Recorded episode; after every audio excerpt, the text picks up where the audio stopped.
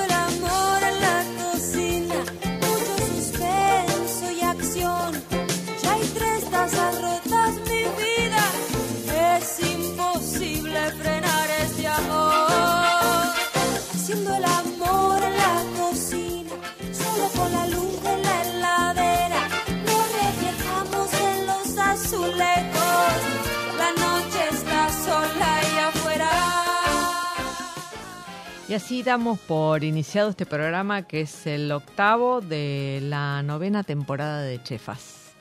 Eh, bueno, en esta ocasión quedamos súper inspirados por, por la feria este, MAPA, eh, que es el Mercado Argentino de Productores y eh, Productos Agroalimentarios, que se realizó este eh, último fin de semana en el predio de Dorrego, este, en Dorrego y mm, Honduras. Eh, la verdad que fue una experiencia fantástica porque el mercado era el súper protagonista de, del encuentro. Sí había gastronomía, gastronomía muy buena, por supuesto, este, pero había más de 350 productores de distintas partes del país y todos mostraban unas cosas maravillosas, ¿no? Que, que obviamente en la gastronomía las podemos encontrar, pero estas eran accesibles para, para todo público y podías llevarte un pedacito de, de cualquier rincón del país a casa. Eh, bueno, la, la, feria duró tres días y pasaron por, este, por ella unas 83 mil personas. Eh, creo que todos quedaron impactados con este mercado. Así que nos trajimos un pedacito del, del mercado aquí al programa y mm, tenemos dos invitados, uno lo estamos esperando y el otro ya llegó, lo tenemos aquí Agustín Castro Volpe, que es el cofundador de Cultivando Sur. Eh, bueno, los que anduvieron por ahí me parece que van a saber de qué estoy hablando. Era, era un puesto que tenía unos chiles este, maravillosos, de unos colores y unas formas que, eh, que no son frecuentes de encontrar aquí en la, en la despensa argentina y bueno, no, nos interesó muchísimo este, este proyecto. El, el producto fue elegido por eh, Barra, Barra, Chalaca este, para preparar algunos platos en el momento de la feria y después fue distinguido por, este, por Perspectiva Joven, este, tuvo como una mención especial en, en la feria, ¿no? ¿Qué tal, Agustín? ¿Cómo estás? ¿Cómo va? Buenas tardes. Muchas bueno. gracias ahí por, por la invitación. Por favor. No, me pareció, bueno, nada, estuvimos charlando un ratito en el recorrido, eh, me encantó, visualmente era una belleza lo que estaba viendo. Eh, y bueno, me, me, gustaría que nos cuentes un poquitito cómo es que iniciaron este... Son chiles eh, de semillas mexicanas. Claro, ¿no? sí, sí. Bueno, vamos, Contanos, por, vamos dale, por la feria primero. Por favor. El, lo de cómo presentamos la feria. Uh -huh. Estuvimos inspirados un poco en los mercados mexicanos, sí. que es un poco de donde nace nuestro, nuestro proyecto de un viaje por México, por Centroamérica, por Latinoamérica. Decís eh, nuestro, sos vos y... Yo y mi, y mi mujer, ¿Y tu mujer? Camila.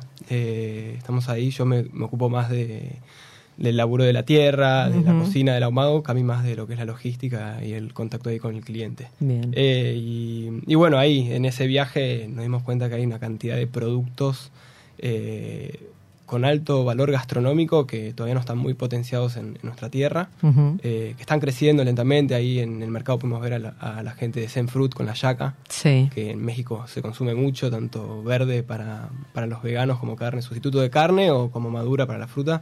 Hoy claro. desayuné esa yaca, ah. increíble. Así que también me llevé mucho, muchos tesoritos ahí claro. del mercado. Pero bueno, ahí nació, nació en México, eh, eso, eh, uh -huh. tanto recorrer el mercado, comer. ¿Usted, ustedes habían ido a México y ya tenían como este gusto incorporado de los picores, de los picantes, eh, o, o, fue sí, algo que lo sea, construyeron ahí? Del picor viene llama, va algo más de mi familia, ah, de, okay. de, mi padre, que bueno, adicto al, al tabasco. Ah.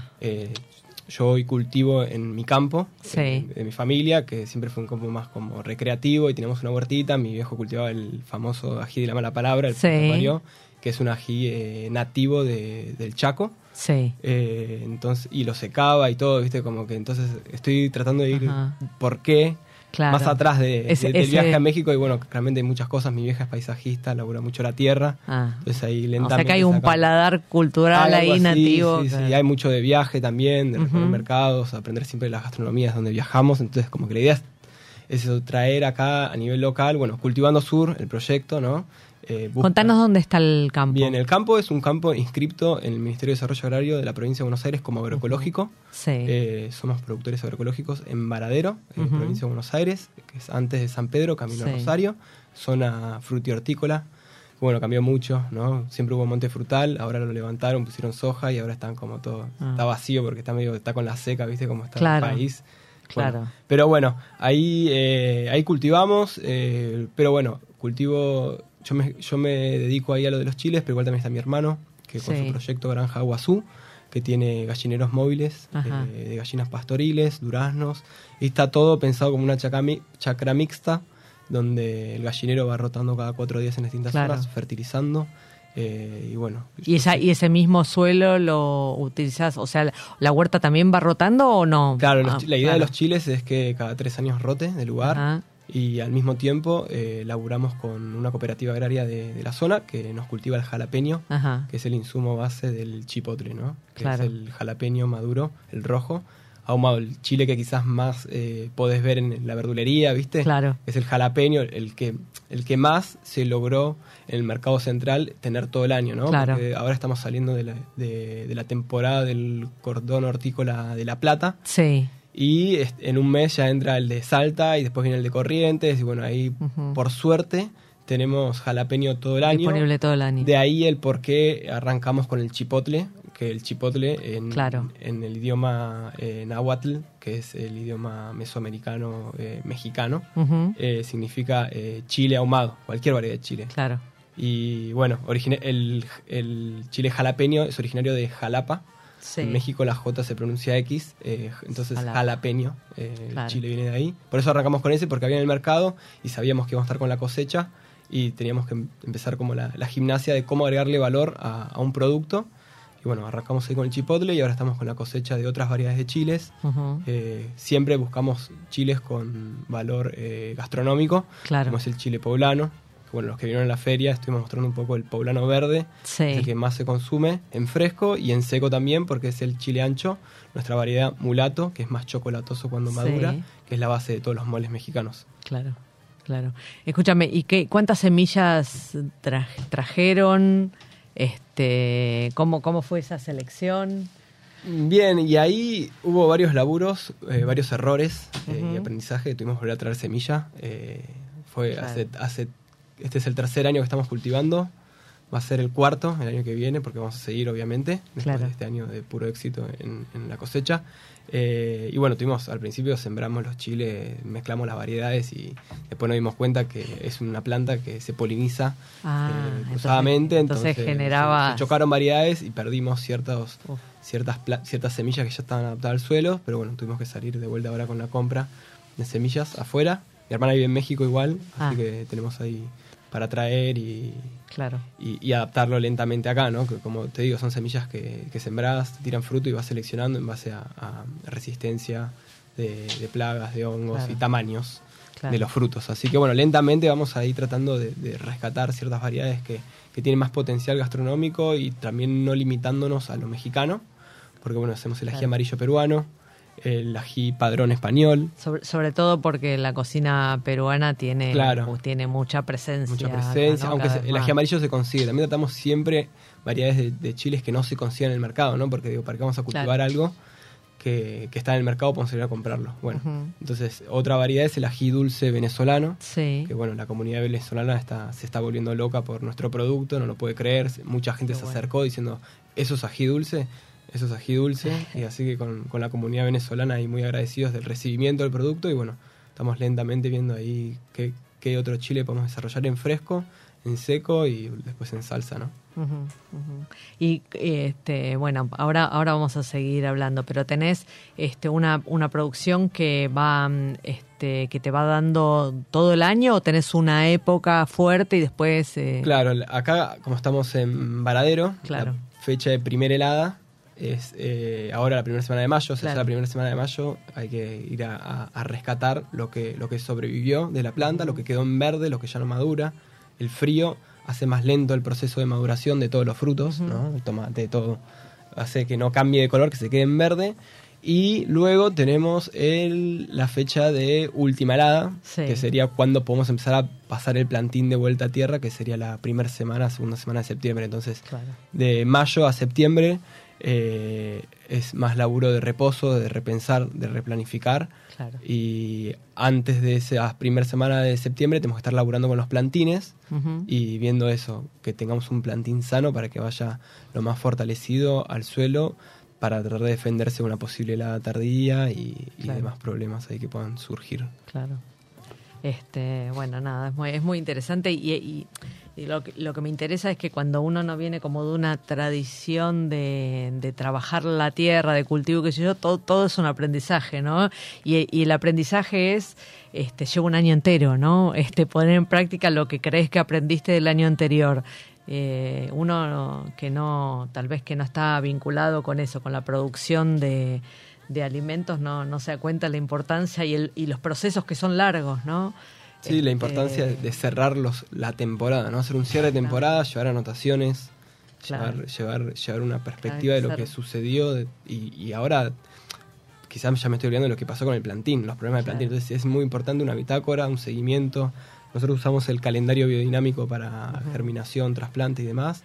Y bueno, y después también en el momento que no tenemos cosecha, que el momento de cosecha, no lo dije, es de enero a mayo, De enero mayo. fresco. Y en ese momento eh, nosotros priorizamos eh, el secado o ahumado del fruto. O sea, nosotros no, como que no nos interesa venderlo verde porque tiene mucho más valor eh, maduro y, y seco o ahumado. Entonces, sí Claro. vendemos en base a la demanda, pero tiene incorporado el precio de secado y ahumado, ¿no? Claro. Y, y es- en esos meses, esos cinco meses, tratamos de acumular el mayor stock de chiles secos posibles, ¿no? Para Claro. poder tener a lo largo de, de Para estos poder meses, proveer, claro. eh, proveer a los gastronómicos, proveer a los clientes. Y si nos llegamos a quedar sin chipotle, tenemos la suerte de que, bueno, entra el jalapeño del norte, entra el jalapeño Claro. de Corrientes. Y tenemos, por eso siempre decimos que el chipotle está todo el año. Y el resto, el ancho, mulato, guajillo de árbol, hasta lo que nos dé el stock, hasta lo que nos demanden, ¿no? Claro. Que bueno, el de árbol se acabó en mapa, básicamente. El guajillo tenemos una cosecha, pero el ancho mulato vamos a tener ahí Un lindo stock hasta septiembre, espero que no se estire. Hay, hay que prepararse para la próxima feria. Sí, además. Bien. Bueno, y aquí tenemos a nuestro segundo invitado, que es Sebastián Lombroni. ¿Qué tal, Sebastián? ¿Cómo estás? Buenas, buenas, ¿cómo andan? Muy bien. Bueno, Sebastián se dedica a la producción de, de vermut. Ahí, ahí- ahí me parece que hay una historia este, de, de tradición familiar, ¿no? En la, No, en la- para ah, nada. ¿no? Ah, mira. Pensé No. que sí. No, hay tradición de, De consumo. de saber beber, Claro. pero no de, de- de fabricación, no de producción. Ajá, ajá. Este, bueno, Sebastián creó Vermut Lombroni, que es una bebida este, que ha ido copando un poquitito la, la escena, digamos, la bermutería fue copando la escena gastronómica porteña y obviamente este, también al resto del, del país. Está recuperando un poquitito eh, la, la presencia que ha tenido este, en, en otras décadas en el país y empezaron a aparecer productores artesanales que han bueno, han preparado sus propios brebajes. Estamos este, dando la razón a los abuelos. Exactamente, exactamente. Lo bien que hacían en, en hacer, en beber vermú, ¿no? Y disfrutarlo. Ya traje, no sé si se puede tomar acá o qué, pero bueno. Uy, qué bueno. Bueno, la etiqueta me encantó. La etiqueta, está- estamos de, de- de estreno. Ten- tienen la primicia, porque mandamos a hacer una nueva versión ya con, con ribetes en dorado y qué sé yo. Para... Tiene una, tiene una estética así un poco vintage. Sí, sí. ¿no? Es tradicional, siempre lo, Claro. lo que apuntamos fue que a la tradición, más allá que no tenga la tradición yo como productores de familia, qué sé yo, pero sí hay una tradición de familia de, de lo que significa el vermú, que es juntarse. Claro. Contame, ¿cómo, ¿cómo es que empezaron a producir vermú? A ver, Eh, una noche le dije a un amigo, que es Federico, mi amigo el Tano, que había vuelto de Europa y me había vuelto con la cabeza en el Bermú, digamos, me, me había reflejado, estuve caminando solo por Madrid, parando en toda la bermutería que podía, qué sé yo, y cuando llegué acá se conjuga también con que en ese momento yo trabajaba en, en agencias de publicidad y ya hacía muchos años que, que estaba como desencantado, digamos, no, no quería saber más nada con eso. Y, Sí. y, digamos, estaba buscando algo para hacer que, que me, me diera por lo menos un... ¿Cómo se dice? Que, que me diera placer Claro. y, y me llenara, digamos. Y no sé por qué le dije, che, tal, nos juntamos a ver cómo sería hacer un vermú, qué sé yo. Y bueno, dale, juntamos todas las hierbas que encontramos en la cocina de cada uno, nos juntamos, compramos unas botellas de vino blanco, y me acuerdo que era de Char, creo, de Char privado. Sí. Y... ¿Cuán- en una cuándo fue eso? ¿Cuándo fue? Y en algún momento de principio de 2019. Ajá. Y escribimos en una hojita todo lo que le íbamos poniendo, de la cucharadita, ni siquiera hemos tenido una, ni siquiera una balancita. Pero nada, no salió todo feo, claro. salvo una cosa que quedó como macerando en alcohol, qué sé yo, y epa, esto está interesante, no sé qué. Entonces no fue tan terrible la experiencia y pude seguir como teniendo ganas de hacerlo y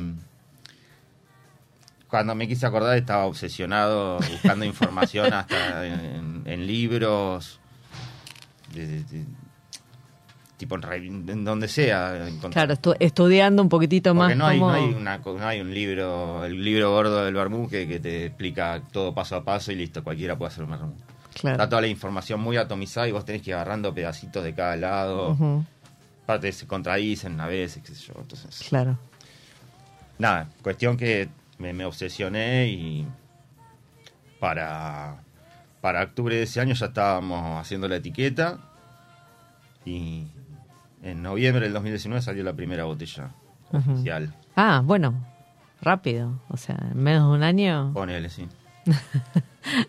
Para, ¿y la primera botella oficial qué, qué significaba, digamos? ¿Era una botella que la presentaste a...? Fue la primera. Amigos. La primera tirada. No, Ah, ¿no? más allá. No, no. Ya le- ya le no, hiciste no, con no. espíritu si es amigo, comercial. si es amigo, no, no, es, eh, no es de, de verdad, digamos. Porque Claro. eh, tu amigo te quiere, tu amigo te puede pagar la botella, Sí, pero. sí. Nada, salimos con otro amigo, un cajoncito de verdura con, con los divisiones Sí. lleno de botellas y un changuito. Y fuimos de recorrida por todos los vales de Palermo ahí que consideraba que por ahí le interesaba. Y fuimos vendiendo ahí. Bien, a moverse siempre, re importante para colocar Muy el producto, moverse, Claro. Sí, qué sé yo. tocar la Hay puerta. que perder la vergüenza. Porque, Sí, sí, sí. ¿Y para, ¿y qué contabas cuando, cuando hablabas No, del era un desastre. El otro día en la feria me encontré diciendo un- una especie de speech 800 veces por día y digo, fa, cómo he crecido, porque en su momento yo... No, no, o sea, no, no tengo la, la- la capacidad Ajá. del habla súper desarrollada, digamos. Soy como introvertido y no me interesa demasiado por ahí hablar con gente. Es algo que, bueno, Sí, le divierte a la gente esa. pero- claro.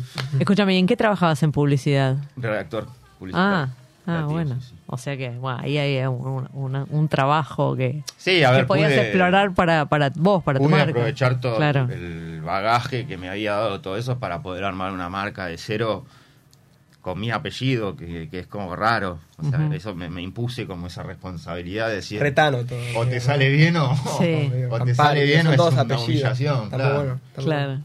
Sí, sí, bueno, dije, está bien, no te llamas Pérez, te llamas Lombrón, y entonces más Sí, o menos re. va, va Claro. bien. Va bien. Podés hacer vermú, claro. Cierra, sí, sí, sí. Escúchame, ¿y mm, qué, qué nos puedes contar de, esa, de ese primero que me imagino que ese que sacaste sobre fines del 2019 no tiene nada que ver con esto que estás haciendo ahora o es la misma receta? no. Uf, no sé, No. tengo dos botellas que las tengo ahí Ah. esperando algún momento Ah. increíble. Uy, qué buena. pero estoy seguro que están increíbles. Sí, no, o sea, Primero, vino. ¿Cómo seleccionabas el vino? eh, obviamente lo primero que mirás es el precio, pero que no sea un vinagre o que no sea un, un ricino que, que te da dolor de cabeza al otro día, ¿viste? Claro. Lo, lo- lo más importante Ok, es al otro precio, día. calidad. Claro. Lo más importante es que al otro día no, Poco no, te, sulfito. no te arrepientas de. Y mm, en un viaje previo también que había hecho al noroeste me enamoré de los vinos de Salta, entonces elegí Torrontes. Salta. Torrontes. Sí. Bueno, es que tiene un, un perfume, este, Sí, si muy, bien- muy, la nariz de los torrontés son espectaculares. Si bien ¿no? es neutro, tiene esa cosa frutada que, que es súper rica. No es dulzón, pero tampoco es, es agreta, ¿viste? Está bueno. Es un rico vino. Este, y partís de un, de un blanco. Parto de un blanco, en el roso tiene un corte con un poquito de Malbec para darle cuerpo. Y después eh, tiene una maceración de 29 hierros por 25 días. 29 hierros, 25 Sí. días. Después en el blanco es puro Malbec, puro Torrontés, digo. Y son 25 hierbas por 15 días. Para así el, Ajá. el perfil es más fresquito, ¿viste? Claro. Como que cocina menos. ¿Y, y, cu- y cuánto probaste hasta llegar ahí? ¿Cuántas, ¿Cuántas veces probaste? Digo, más allá de que, bueno, te pusiste a estudiar también, entonces capaz que algo del camino se allanaba, pero... Y estuve estudiando y, y- y probando, no sé, todo ese tiempo, digamos, casi un año. ujú. Sí, es un re tema. Yo me imagino, digo, las hierbas amargas, que de repente te pasas un poquito, no sé, de ajenjo, un Sí, poquito de sí, carqueja y chau. Claro, lo, te caga la tanda. lo, ¿no? lo. Por suerte Pero, la, la mayoría son bien caras, entonces no te pasa. Bien, bien, bien, bien, bien. bien. Re. La, la cuidás. Claro. Cuenta gota. No, y bueno, el, proceso de prueba fue mm, bajo la estricta eh, supervisión de mi señora novia esposa, Ajá. Cecilia, que siempre fue mi tester, digamos, siempre me, siempre me exigió, entonces le daba de probar y si no, si, si no, si no hacía un espectáculo así, de, "Eh, está buenísimo, eh", De una. volvía, volvía a la cocina sabiendo que había que seguir. Bien. Bueno, ahora los, los invito a acompañarme a un, a una, un bloque que, que tiene el programa, este, donde hablamos de indicación geográfica y luego hacemos un breve corte y seguimos conversando. ¿sí? Perfecto. Bueno, esta semana en Productos con Indicación Geográfica eh, le toca el turno al queso Roquefort. Este producto probablemente sea uno de los alimentos más conocidos del mundo y fue uno de los primeros en obtener la, esta protección que es la denominación de origen europea. Su historia comienza en el siglo XI, cuando es mencionado por primera vez en unos textos eh, carolingios de la ciudad de Roquefort sur eh, Soulzon. Cuenta la leyenda que un pastor vio a una joven eh, y embelesado decidió seguirla. Antes de hacerlo, escondió su vianda, que era pan y leche cuajada, en una cueva. Y al regresar, eh, luego de un par de días, se encontró con el pan enmohecido y la leche eh, cuajada que tenía unas vetas azules. Como estaba hambriento, decidió probarlo de todos modos, a pesar del aspecto, y descubrió que era muy sabroso. Bueno, esta historia, como tantas eh, historias asociadas al origen de los alimentos, es probable que nunca haya ocurrido. Se dice que gracias a un accidente geográfico que derrumbó la roca de Combalú, se generaron unas cuevas en condiciones ambientales que permitieron el origen del hongo Penicillinum roqueforti, que es el responsable de la maduración de este queso. En el siglo XV, el rey, Carlos VI concede la producción exclusiva de este queso a los habitantes de las cercanías de las cuevas de Roquefort y en 1925 se convierte en el primero de origen reconocido. En la actualidad, las ovejas se ordeñan dos veces por día, una muy temprano por la mañana y otra por la tarde. De cada una de estas ovejas se obtiene un litro diario de leche. Escuchan bien, o sea, el, producto es, este, es, es muy, es muy escaso, ¿no? El volumen que se puede realizar, lo que representa 80.000 litros eh, por temporada de ordeñe. Se calcula que una oveja produce el equivalente a 40 kilos de queso y estas se maduran en las cuevas eh, que, desde enero hasta julio. La raza, eh, para entrar en la este, denominación de origen, tiene que ser la Lacuan y existen aproximadamente 800.000 ovejas de este tipo repartidas en 3.000 rebaños. El queso Roquefort es el único que se realiza en 2 kilómetros cuadrados de la zona que rodea el pueblo de Roquefort sur Sulzón. Bueno, si quieren conocer un poquitito más sobre este producto, pueden entrar a las redes sociales de arroba chefasradio y ahí les contamos más. Ahora sí, vamos a un breve corte y seguimos en la entrevista con estos dos productores. Podés asociarte en forma directa al Hospital Alemán pensado para hacerte la vida más fácil. El alemán tiene un plan médico propio con el beneficio exclusivo de cama asegurada, prioridad en turnos y el 50% de descuento en la farmacia propia. Las cosas que no están en tus planes son las que necesitan un plan. Asociate llamando al 0800 555 2700. Superintendencia de Servicios de Salud 0800 222 Salud 72583 www.sssalud.gov.ar. Inspección en el Registro Nacional de Entidades de Medicina Privada número 1086. Radio Monk. El aire se crea. ¿Te anda lenta la computadora y no sabes a quién llamar? ¿Te interesa instalar cámaras y querés verlas desde cualquier parte del mundo? ¿Necesitas asesoría para comprar un equipo? Llámanos. Somos Mantis Tech. Mantis Tech te acompaña como lo hace con Radio Monk. Visítanos en www.mantistech.com.ar o por WhatsApp al 11 60 57 90 00. Mantis Tech. ¿Te falta aire? Encontralo en Monk. Podés escucharnos en vivo las 24 horas en www.radiomonk.com.ar. Descargarte nuestra aplicación para Android en TuneIn o en Radio Cat. También nos encontrás en demand en Spotify y Mixcloud. Y hasta podés vernos suscribiéndote a nuestro canal de YouTube. Demasiado aire. Dulce Beso es una yerba misionera elaborada con palo. Un mate ecológico con más de dos años de estacionamiento natural y un inconfundible sabor ahumado. Dulce Beso, es riquísima. Es misionera. Mensaje privado en Facebook, arroba yerba dulce beso, o por mail a yerbadulcebeso arroba gmail.com. Escuchanos en www.radiomonk.com.ar o descargate nuestra app, disponible en Play Store como Radio Monk. Todas las semanas emprendemos un camino rodeado de sabores y aromas. Déjate sorprender junto a Mónica Albirzú en Chefas. Hasta la última mano.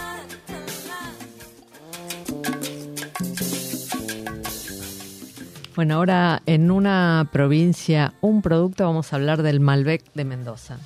El lunes pasado, el 17, fue el Día Mundial del Malbec y nos, sumamos a los festejos desde Chefas. Mendoza es la provincia que concentra el 84,75% de las hectáreas dedicadas a esta cepa. Eh, contratado por el gobierno argentino a mediados del siglo XIX, el ingeniero agrónomo francés Michel Pouchet fue el responsable de traer la uva Malbec a la provincia de Mendoza y junto con el, junto con el Cabernet y el Merlot. Hoy nuestro país es el único que tiene cepas originales eh, provenientes de, Francia y esto se debe a que durante 1870 y 1930 eh, la plaga de filóxera que arrasó con los cultivos de vid en Europa eh, obligó a que los productores arrancaran eh, más de 5 millones de hectáreas de, viñedo. Eh, y eso hizo desaparecer eh, esta cepa eh, nativa de, de, Francia. Recién en 1940 se comenzaron a replantar los viñedos europeos. O sea que las viñas más antiguas de Malbec del mundo son las de nuestro país. La celebración del Malbec en esta fecha corresponde a la decisión de homenajear a Michel Pouchet, quien el 17 de abril de 1853 presentó un proyecto de ley para establecer en la provincia de Mendoza una quinta modelo y una escuela de agricultura por recomendación de Sarmiento. El proyecto fue aprobado meses después y uno de los objetivos fue incorporar estas nuevas cepas, tales como eh, Cabernet Sauvignon, Malbec, Merlot, Cabernet Franc, Semillon y Sauvignon Blanc para mejorar las condiciones vitivinícolas del país. Con el correr de los años, Mendoza y San Juan se convirtieron en centros de producción gracias a los inmigrantes que desembarcaban en el puerto de Buenos Aires con sus esquejes y llegaban a la zona cuyana en ferrocarril. Suelos pobres, climas desérticos, poca lluvia, mucho sol resultaron ser condiciones ideales para el cultivo de esta cepa. El agua que podía llegar a resultar escasa era obtenida por las acequias que habían sido creadas por los indios que recibían el agua de deshielo de la cordillera de los Andes. El lema elegido para los festejos de este año es Malbec argentino campeón. Y durante el mes de abril se extenderán los festejos de esta cepa. Si quieren conocer las actividades que tiene planeada la ciudad de Buenos Aires para festejarlo, pueden darse una vuelta por las redes sociales de arroba Radio y ahí tenemos un itinerario para disfrutar al Malbec. Bueno, ahora de vuelta con nuestros invitados, con Agustín Castro Volpe y Sebastián Lombroni. Eh, bueno, ahí Agustín fuera de, de aire le preguntaba a Sebastián cómo se cómo se abastecía de las este, de las hierbas, Los de los yuyos. este, bueno, eso también es, eh, digo, hay, hay zonas que Fue de lo más son- interesante de todo esto. Claro. Bueno, no, no sé si lo más interesante, pero sí, es muy, muy interesante el tema de, de las distintas hierbas que vas conociendo, Ujú. cómo, no sé, interactúan entre ellas, cómo, no sé, descubrís una que no, no sé, agarrás el ruibarbo Sí, y uno, no sé, no- no- si, no, si no lo prueba alguna vez porque tiene un trabajo que le, le demanda eso, no sabe lo que es. Y Claro. te tomás una gota de tintura de ruibarbo y es el remedio que te ponía tu abuela en la boca de las llagas, ¿viste? Claro. Y te, tra- te, te tra- te tra- traslada. te traslada temporalmente a esos lugares. Claro. Todos los aromas y todos los Claro. sabores de las hierbas. O sea, utilizas hierbas aromáticas, pero tam- eh, también utilizas en este caso, me imagino que util- utilizarás esta tinta. Dije ruibarbo, pero Ah, no, no uso particularmente, Ah, no, lo estoy usando en un proyecto nuevo que estoy haciendo, pero Ah, no, no en estos dos. Ok, ok. Este, y, y después hay zonas productivas de, de aromáticas en el país que son, este, como, no sé, como la provincia de Córdoba, por ejemplo, que tiene este, un producto muy interesante, diferenciado, un poco este, asociado al clima del lugar y demás. No sé si tuviste que hacer una selección de, ese, de esa índole para... No, esa índole no. La selección que hice fue en base a lo que fui leyendo de los libros y eso, a ver cuáles eran las las que predominaban o las que más se utilizaban en coso, en coso, en, el- en la producción de vermouth. Y digamos, traté de hacerme de todas esas, probarlas y decir, bueno, esta me interesa, esta no, qué sé yo. Pero la realidad es que, o sea, está buenísimo encontrar eh, materias primas de lugares increíbles y todo eso, pero. Te llega un momento donde decís, qué bueno tener una, no sé, la vainilla de México, que Claro. pero después lo tenés que traducir al precio. Entonces tratas siempre de hacer un equilibrio entre una buena materia prima, pero que no sea extravagante porque si no... No, lo trasladas a la botella y es imposible venderlo. Claro ya, claro, ya bastante difícil es el tema de los precios. claro, claro. Entonces nada, se intenta, sí, igual hacer una selección de, de- de cosas eh, que- a las que el paladar por ahí no está acostumbrado, en el sentido de que no las conocemos. No sé, el cardamomo, yo hasta que no empecé a hacer esto no sabía lo que era directamente. Claro. Y cuando la, la, la- la probé me, me voló la cabeza. Y esa Claro. es la- es de las que más le pongo. Yo tengo un amigo que hace vermú, que Sí. es cocinero, es de Guatemala. Ajá. Eh, Sol Negro Tacos, se llama, Sí. hace pop-ups y tiene un vermú que ahora no me sale el nombre. No importa, no vamos a decir, sí. Eh, pero es, es, eh, latino. Y usa cardamomo, usa muchas eh, Ah. eh, especies latinas y una que nos pidió que cultivamos nosotros es el epazote Sí, mexicano, que es familiar, no es el mismo en sabor y aroma que el paico. sí. ¿no? Digo, Es un... es como un paico, es, un, es familiar del paico, pero no es el paico. Pero como un ají, digamos. No, no, no, el paico es una hierba, una hierba ¿Y qué, y qué no, no lo conozco? ¿Qué, qué sabor, qué, qué le aporta? Y es muy raro, es, es una de las de las de las hierbas Una- que, que aromática. este año que no, nos flasheaba la cabeza porque la cortabas y tiene algo mentolado, Ah, pero también wow. tiene algo muy fresco como el orégano, o sea, se, se usa mucho en la cocina mexicana, eh, y también se come mucho con el queso de cabra, Sí. así así solo una- un pedacito de hoja con una con el queso o adentro de una quesadilla, o, o se usa para se llaman quelites, ¿no? Quelites Sí. mexicanos. Eh, se llama a un grupo de así de hierbas Sí. con medicinales, aromáticas, pero con uso culinario, ¿no? Está- eh, el epazote y el, bueno, el cilantro, digo, Sí, todo ese estilo. claro, o sea, que tienen- tienen una intensidad. intensidad, ¿no? Claro, mucha Pero me, me pareció bueno traerlo porque él hace... Qué perfume que tiene el hace- cilantro. claro, bueno, el perfume, es- sí, sí, sí, sí. Los aceites esenciales, la importancia de usar hierbas Mm. frescas, ¿no? Digo, Claro. con, que, que no sean tan viejas acumuladas. Claro. Pero Sí. importante, me imagino ahí lo debes notar cuando te cambia en... Y en la laguna. maceración ves como que se, se- se hace la, la capita de aceite. Re. Claro. Yo, yo deshidrato La hierba. primera vez decís, uh, la puta, se me pasó. ¿qué qué Claro. pasó esto? Pero No, es. Tenés, tenés cáscaras cítricas también que te dan aceite. tenés-. Re. Claro, claro, totalmente. Sí, las cítricas, los aceites esenciales de los cítricos son además súper aromáticos, ¿no? Son claves, frescos. Está muy bien. Agustín, vos también te, te formaste para, para esto, ¿no? Contanos un poco el proceso este, que, que hiciste para volcarte a la producción de, de chiles. Bueno, un, un poco lo que es más eh, el ámbito productivo siempre por mi viejo, ¿no? Mi viejo siempre estuvo en lo que es producción de alimentos Sí. y bueno, después eh, a nivel forestal y, y producción en el campo. Sí, hoy produciendo en el campo, ahora en Uruguay. Pero bueno, eh, a lo que es nivel de, de- de formación mía, yo estudié economía en la UBA. Ahí cuando me, me recibí me di cuenta que, que tenía que irme a viajar, que estaba, estaba, la Argentina estaba por comenzar un, un periodo de caída del salario real, entonces dije, chao, me voy ese momento, ahorré un dinero y me fui a, a México, donde bueno, Hubieras avisado. sí, no, y ahí me fui, y ahí me la fui, clave estudiar economía. a- ahí, me, ahí me formé mucho más con el contacto con el campesino, con la gente rural, hablando, mirando, observando siempre. O sea, digo, él recién dijo cardamomo, yo estuve en Guatemala en campos de cardamomo, car- campos de achiote, campos de cacao, de maíz, o sea, campos de yaca. Ca- Siempre estoy observando ahí a nivel productivo y después mi última ida a México, eh, que fue eh, en la segunda cuarentena, nos estaban por Sí. encerrar otra vez y dije, "Gra- que me voy a quedar encerrado acá. Y- Me Esta ya la Levanté los chiles y me- mi hermana vive en México, me fui a hacer temporada ahí a Levanté cocinar. los chiles es literal. Y le- sí, terminé No la es- no cosecha, es estábamos en esta claro. época, eh, coseché todo, levanté todo y con eso nos compramos un pasaje con mi mujer y mi hija y nos fuimos a, a ir a Holbox a, a vender eh, fermentos, kombucha, kefir y eh, cocinar en la playa, cosa que no había ahí.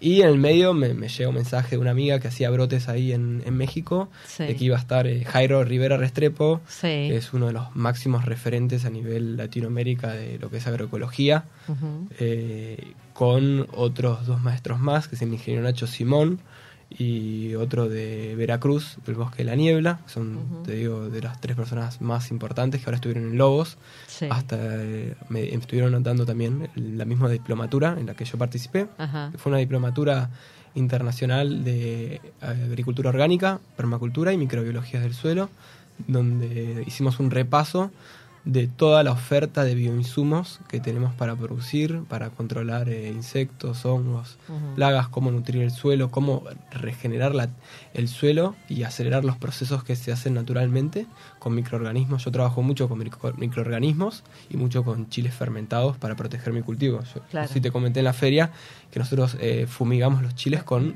Me mostraste una, pre- me contaste de una preparación. una que preparación. Contanos eso que está, Bien, está en la, en la cocina usamos, tratamos de, o sea, hay una, hay una visión circular en el proyecto, ¿no? Eh, y hay una que está en la cocina, que es los residuos de la cocina. En vez de ir a, a la compostera, van, eh, o sea, la cáscara de la cebolla y el ajo que tienen mucho calcio, la fermentamos con las semillas de los chiles que usamos para la salsa macha, que es uno de nuestros productos. Entonces nos llevamos la, la capsiacina, que es el picante, y el calcio, los fermentamos y eso se lo aplicamos a- al cultivo y te termina primero a la planta le estás aplicando su propio su co- propio componente que desarrolla entonces genera como hay un efecto memoria en la planta Claro. Claro. que dice bueno che para entonces como que la vitaliza y después le estás aplicando microorganismos en esa que se desarrollan en esa fermentación el calcio que es esencial en el cultivo de chiles y la capsiacina que todo lo que es insecto sale volando. La sale volando claro, de entonces- claro sí pero bueno también a nivel agroecología eh, vino una lluvia, eso se borra, entonces hay que estar siempre encima, eh, observando, caminando el cultivo. Por eso nosotros hacemos un cultivo pequeño, manual, y promovemos el cultivo en la región. Por eso, como te comenté, estamos laborando ahora con una coopera- cooperativa agrícola que nos ayuda a duplicar la producción de chile en fresco. Y la idea es como tratar de, de sumar cada vez más eh, pequeños productores. Claro, eso te iba a decir, ahí cómo es el trabajo este con una coopera, con esta cooperativa. Bien, con esta ejemplo, cooperativa vos- nosotros- vos, le das la semilla. Claro, o sea, es un laburo de territorio que bueno yo vengo haciendo ahí porque viví en el campo y, y- y estuve en una red de agroecología tratando de, fome- de fomentar la producción agroecológica. En este caso es el vivero municipal de Varadero, que lo maneja Ah. ahí una cooperativa agraria que tiene la tierra municipal, le está bajando del, del Estado maquinarias, entonces fue como, bueno, che, acá hay un potencial para tratar de trabajar conjuntamente. Ellos venden los bolsones, viste, a 600, 700 pesos Sí.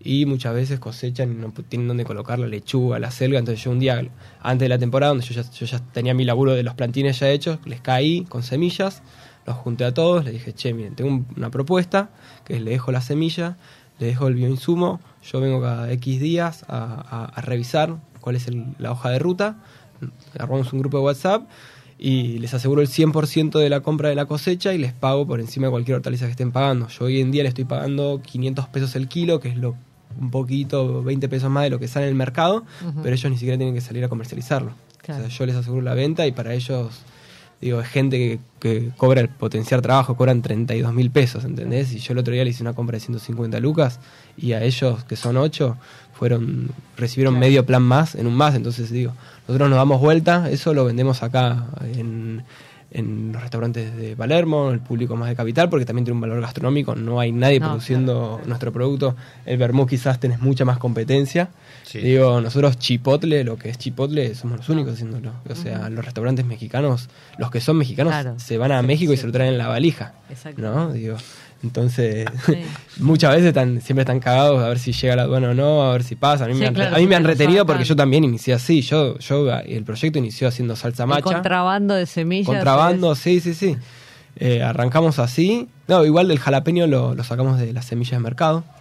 Ahí, ¿no? Rescatando las frutas más grandes. Pero bueno, nosotros arrancamos ahí trayendo de México, viendo que había un producto, la salsa macha, que se, que se vendía y de repente nos quedamos sin chiles y no nos íbamos a ir a México por comprar chiles y de repente dije, bueno, hacemos un ahumador y empezamos a ahumar y de repente aprendiendo el proceso, ¿no? Porque Claro. no es tan fácil de repente ahumar 60 kilos de jalapeño.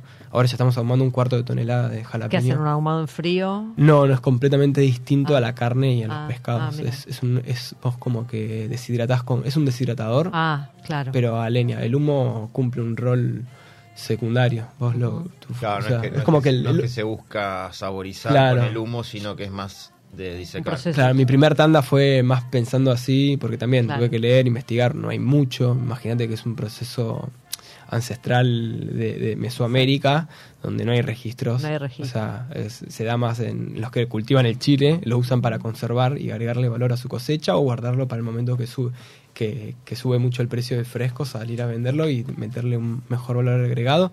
Entonces ahí eh, fue mucha investigación, probar, consultar, consultar obviamente a, bueno, Ma- María Barrera Sosa es una también una, una chef eh, que, que su familia es chilera de allá de, de México y también me, me tiró algunos tips que me sirvieron.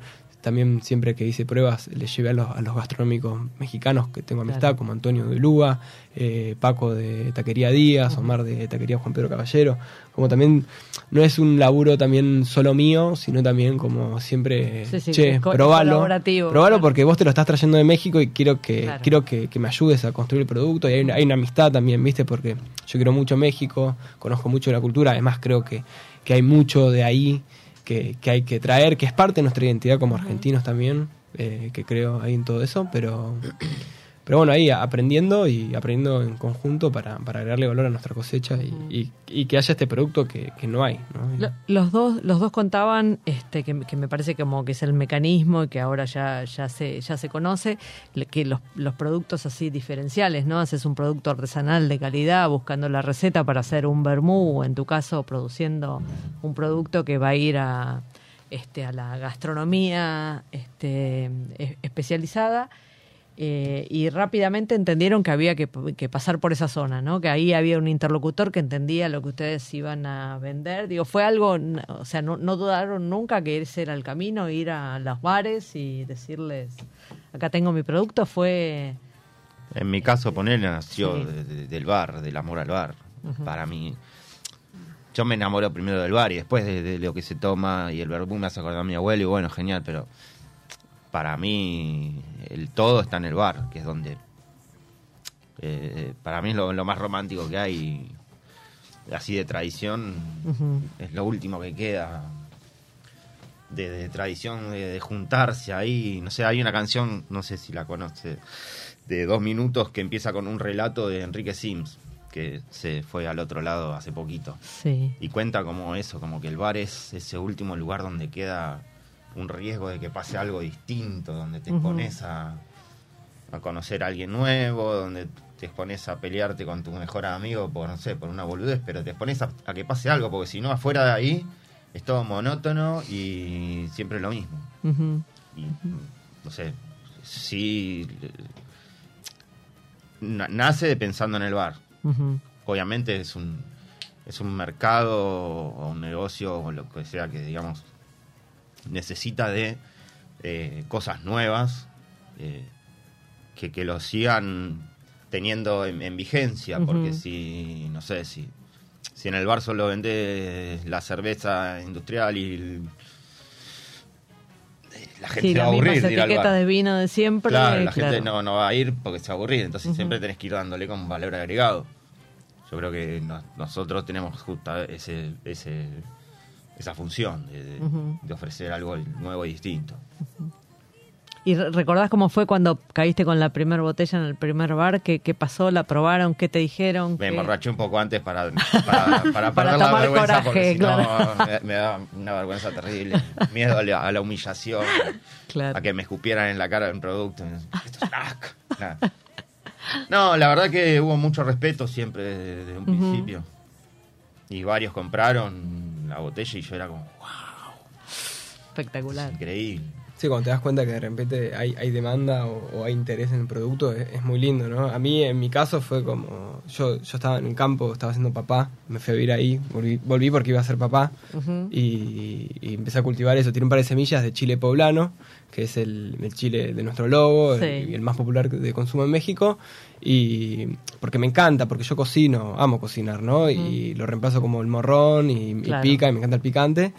Y, y de repente, por la vuelta de la vida, cayó Julieta Oriolo en nuestro campo, Sí. que estaba buscando comprar ahí en Varadero, y sube una historia y la ve, no sé, la ve Antonio de Ulúa y me habla Antonio diciéndome, me estás jodiendo que estás cultivando chile poblano. Y ahí me di cuenta tam- que había un producto. Claro. Y después eh, empecé medio como a hacer las primeras ventas ahí en las redes y todo lo que era todo el que era mexicano era como quedaba completamente sorprendido. ¿Viste? Yo siempre lo, po- lo grafico como del otro lado, cuando nosotros estamos viviendo afuera o viajando, de repente, che, ¿dónde conseguiste yerba? Che, ¿dónde Claro, conseguiste mate? que Alfajores, está tomando ¿viste? un mate y le decís, no, vení para acá. Claro. Bueno, mi hermana hace dulce de leche en Holbox, en Cancún. O sea, es como la, la- la dealer de dulce de leche en la isla, ¿viste? llena de amigos. Bueno, entonces medio es como la misma lógica acá, tratar de, de generar esos productos que generan una identidad de- a la memoria de- del hogar, ¿no? El ají amarillo peruano, el ají dulce Claro. venezolano que no se consigue, entonces el venezolano lo, lo ya rasqueaba el chile, lo olía y una señora diciendo, esto me hace acordar a mi abuelita, ¿viste? Y como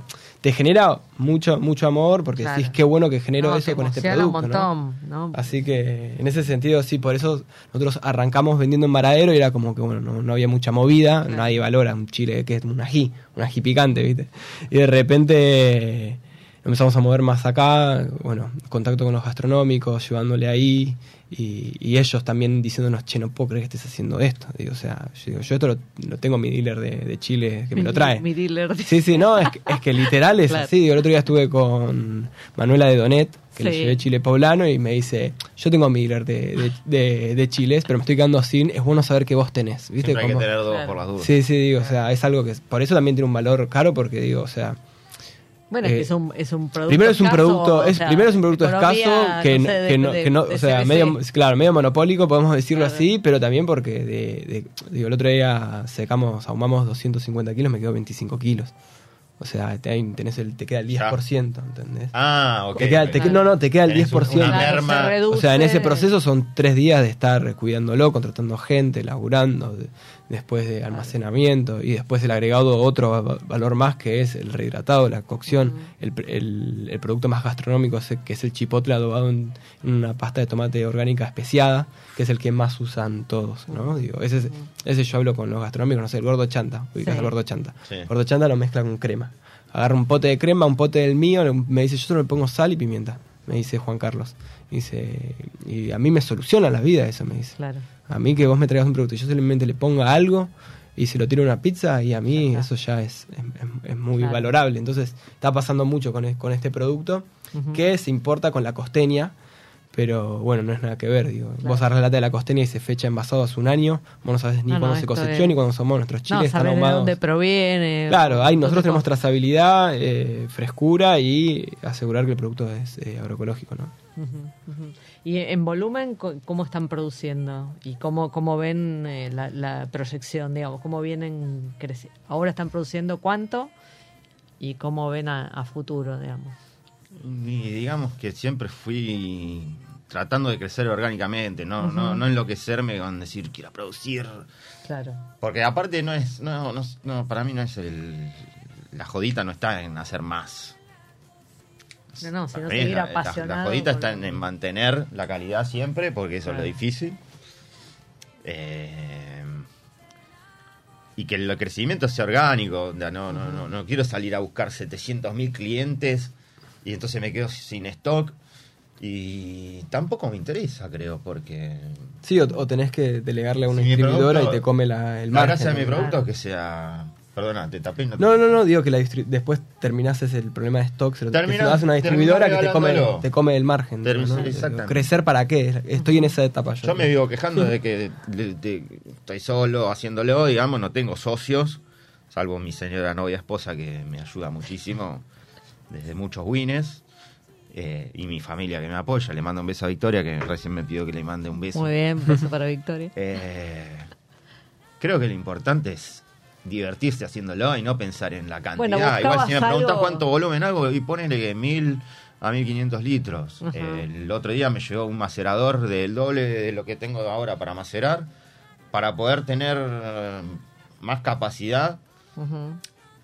Pero no para decir me pongo full throttle, tipo Claro. a toda máquina a producir y qué sé yo. No, es para tener, porque la maceración es lo, el, el- el- la quinta esencia, digamos. Claro. Si, si no tengo maceración no puedo, el vino lo compro y puedo comprar más o menos, pero se compra. No, no, la maceración claro, por ahí maceración. te tarda 25 días, qué sé yo, entonces es preferible tener. Y nada, fui creciendo. De- de- lo, lo impresión siendo en, lo que era la casa de mi abuela que estaba estaba desocupada digamos y la ocupé yo para hacer vermú me acuerdo que llevaba tenía la baulera de mi abuela llena de vermú llena de, de- de envases vacíos o Sí. de amajuanas y subía por la escalera, ascensor, otra escalera, todas amajuanas, después subiendo la botella vacía, bajando las botellas llenas por la escalera. No sé cómo sigo con espalda. Este, bueno, y no, no sé en tu caso cómo es, cómo es la Eh, escala. a, el- a nivel productivo, mira, este año llegamos el salto de poder ahumar de tandas de a 60 kilos de a un cuarto de tonelada. Hicimos un cuarto de tonelada porque fue lo que fue cosecha propia. Sí. En esta época priorizamos la cosecha propia, pero eh, la idea a nivel productivo es mantener en, en el, en el mismo, en el mismo terreno de 700 metros cuadrados, eh, porque es lo que mi cuerpo puede dar. Claro. Yo de yuyo, yo siembro Ujú. plantín, yo cosecho, ¿no? Claro. Por eso digo de elaborar con una cooperativa. Y y crecer por el lado de las cooperativas. Claro, sumar asociando productores que lo necesiten, que sean de la economía popular de ahí, que lo necesiten. y, y le das a producir un producto Claro. diferenciado que tiene otro valor de mercado. Claro, ¿no? la idea, eso la idea es eso, comprar, comprar para agregar valor eh, y producir las variedades que no existen a nivel local. Eso sería. Bueno, chicos, se nos acabó el programa. Quiero agradecerles. Me parece que el denominador común cuando uno habla con emprendedores como son ustedes es la pasión y eso se nota. Esa es la fuerza con la que hacen las cosas. Así que, este, nada, una alegría que, que haya gente que, que haga esto. se agradece de este otro lado. Así que gracias. Gracias a vos. No, porfa, gracias. Y a los oyentes que nos acompañaron en este programa también gracias y los esperamos el próximo jueves en Chefas.